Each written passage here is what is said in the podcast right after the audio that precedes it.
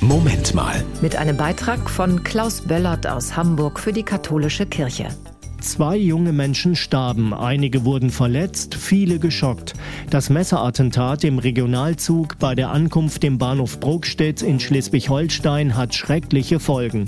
Heute Nachmittag um 14 Uhr gibt es einen Gottesdienst in Neumünster. Auch Erzbischof Stefan Hese wird da sein und sprechen, aber vielleicht sind Worte nicht das Wichtigste. Ich glaube, der Gottesdienst wird auch von Zeichen leben, weil das, was da geschehen ist, uns alle überfordert und übersteigt. Und manchmal ist es besser eben weniger zu sagen oder vielleicht auch das Schweigen auszuhalten. Und da denkt er an Zeichen, die jeder kennt, die aber wirken. Ich denke zum Beispiel etwa Kerzen, das Licht, die Wärme, die Helligkeit, das ist eine klare Botschaft, vielleicht auch gerade in, in der Not, in der Trauer, in der Sinnlosigkeit, die man da so erfährt, ein helles Licht zu sehen, das könnte etwas etwas sein, was ich mir gut vorstellen könnte, was man im Gottesdienst mit einbeziehen könnte. Natürlich sind die Gedanken und Gebete vor allem bei den beiden Opfern und deren Familien, bei ihren Liebsten, aber auch bei denen, die verwundet wurden, bei denen, die zusehen mussten, bei denjenigen, die geholfen haben, bei Polizisten und Ärzten.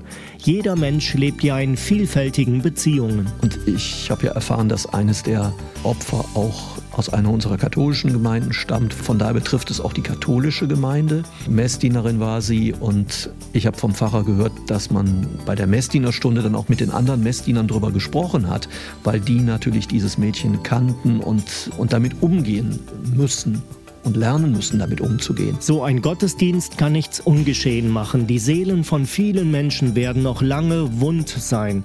Wirkungslos muss er deswegen nicht bleiben, sagt Erzbischof Stefan Hese. Dass wir sozusagen das artikulieren können, was die Menschen bewegt und das heißt für uns eben als Christen auch ins Gebet zu nehmen und Gott entgegenzuhalten, um in dieser Trauer und Ausweglosigkeit eben nicht alleine zu sein, sondern durch die anderen gestärkt zu werden. Heute ist um 14 Uhr in Neumünster in der Wietzlinkirche am Kleinflecken ein Gottesdienst für alle, die in irgendeiner Weise von dem Messerattentat im Regionalzug betroffen sind. Das war ein Beitrag von Klaus Böllert aus Hamburg für die katholische Kirche.